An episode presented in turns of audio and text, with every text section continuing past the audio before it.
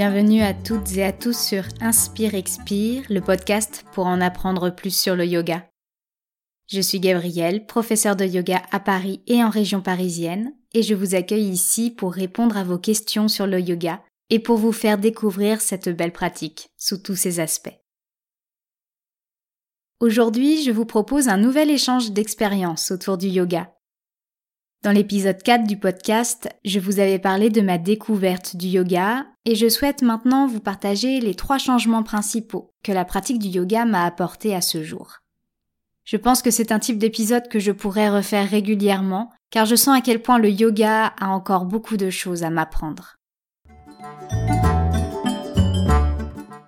La première chose que m'apporte la pratique régulière du yoga, c'est une meilleure conscience de mon corps, que ce soit sur le tapis ou en dehors. Quand j'étais plus jeune, je ne faisais pas de sport. Enfin, à part euh, les séances imposées à l'école. À partir de la cinquième, j'ai fait de l'escrime puis du taekwondo une fois par semaine. Mais c'est tout. Et l'activité en fait que je préférais avant tout, c'était de rester recroquevillée dans mon fauteuil pour lire. Du coup, j'ai très peu bougé à cette période et j'avais très peu conscience de mon corps et de la manière dont je m'asseyais ou dont je me déplaçais. Je me suis donc longtemps sentie maladroite et mal à l'aise dans cette enveloppe que je ne connaissais pas. Si je m'inquiétais de mon apparence, comme euh, souvent c'est le cas pour les jeunes filles, euh, je ne faisais pas réellement attention aux messages que mon corps pouvait m'envoyer ou aux besoins qu'il exprimait. Avec la pratique des asanas, j'ai découvert un terrain de jeu inexploré. J'ai découvert le plaisir de vivre dans mon corps et de le sentir bouger. Alors au début, j'avais l'impression qu'il était composé de gros blocs tout raides, mais petit à petit, j'ai pu sentir de plus en plus finement les différents muscles de mon corps, et je continue d'en découvrir aujourd'hui, et j'adore. J'ai aussi pris conscience de tensions qui existaient depuis longtemps dans mon corps, mais dont je ne m'étais même pas aperçue. J'ai appris à euh, les déceler et quand je le pouvais, avec de la patience, j'ai appris aussi à les relâcher. De manière générale, j'ai appris à écouter mon corps et à adopter de meilleures postures pour mon dos, mes bras, mes jambes, et donc à me rééquilibrer en posture assise, debout et aussi en me déplaçant. Donc quand j'étais adolescente, je faisais peu de sport, mais je marchais pas mal. Euh, mais même si je marchais, en fait, j'étais peu attentive à la manière dont mes muscles fonctionnaient dans cette activité. Grâce à la pratique des asanas, ma perception de la marche a changé et maintenant je sens beaucoup mieux l'action des muscles de mon bassin et de mes jambes quand je me déplace. J'utilise souvent cette connaissance du corps lors de randonnées, lors des montées ou des descentes pour bien me positionner. Et du coup, j'ai vraiment l'impression de respecter l'intégrité de mon corps en utilisant au mieux les différents muscles concernés. En étant plus présente à mon corps, je me sens aussi plus solide, plus confiante dans la vie et plus ancrée.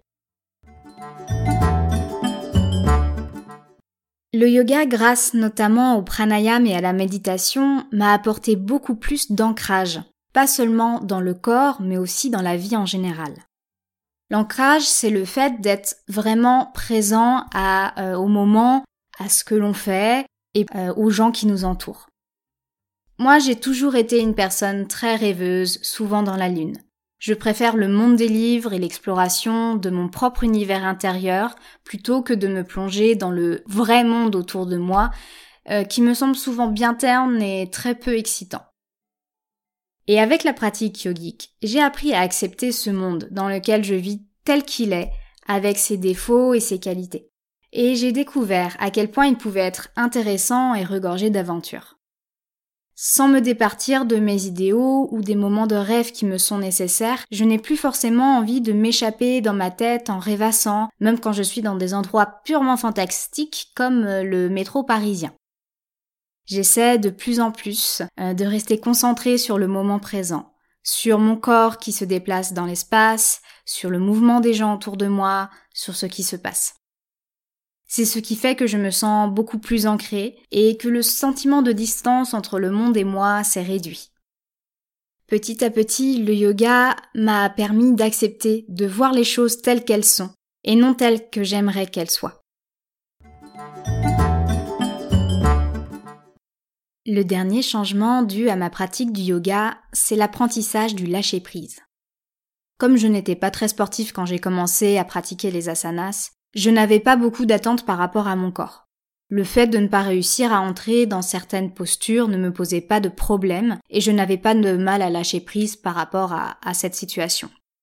En revanche, je me suis très vite aperçu qu'il m'était très difficile de ne pas me laisser envahir par mes pensées pendant la pratique des postures et de la méditation. Et c'était notamment des pensées stressantes qui tournaient en boucle dans ma tête. J'ai toujours été anxieuse et je le suis encore. Je vais souvent repenser ou anticiper des situations, en portant mon attention sur les éléments sur lesquels je n'ai aucun contrôle, comme euh, par exemple ce que les autres peuvent penser de moi. Et justement, la pratique du yoga, la pratique des postures, de la respiration, de la méditation, cette pratique m'a appris à lâcher prise sur euh, les événements et les situations que je ne maîtrise pas. Et pour moi, cela va avec la notion d'acceptation dont je vous parlais à l'instant. Le fait d'accepter qu'il y a euh, des situations, des événements qu'on ne maîtrise pas, qu'on ne contrôle pas non plus euh, les gens et ce qu'ils pensent. Et je pourrais passer mon temps à vouloir maîtriser ce que je ne pourrais jamais contrôler. Mais maintenant, quand ça m'arrive, je vois une autre solution. C'est d'utiliser mon énergie pour agir en fonction de ce qui se passe dans le moment présent plutôt que de ruminer dans ma tête. Et lâcher prise n'est pas synonyme de laisser faire et de ne plus s'occuper de rien. J'ai réalisé qu'au contraire, cela signifiait qu'en toutes circonstances, je dois faire du mieux que je peux sur ce que je contrôle, car tout le reste, je ne le maîtrise pas. C'est un peu comme pour l'épisode d'aujourd'hui, qui n'était pas prévu à la base. En fait, les recherches pour préparer l'épisode que j'avais initialement programmé me prennent plus de temps que je ne le pensais. Et j'ai donc lâché prise sur ce que j'avais programmé et j'ai changé des plans pour me laisser plus de temps, ce qui me permettra de finir les recherches nécessaires pour le prochain opus d'Inspire Expire. Bien sûr, aucun de ces changements, aucune de ces évolutions n'est définitivement acquise. Je suis toujours en apprentissage et il y a toujours des moments où je ne comprends pas mon corps, où je préfère partir dans mes pensées plutôt que d'être dans le monde, et où je n'arrive pas du tout à lâcher prise. Mais le plus important dans le yoga, vous le savez, c'est le chemin que l'on parcourt, et quand nous trébuchons, bah, ça fait partie de l'aventure et de l'apprentissage.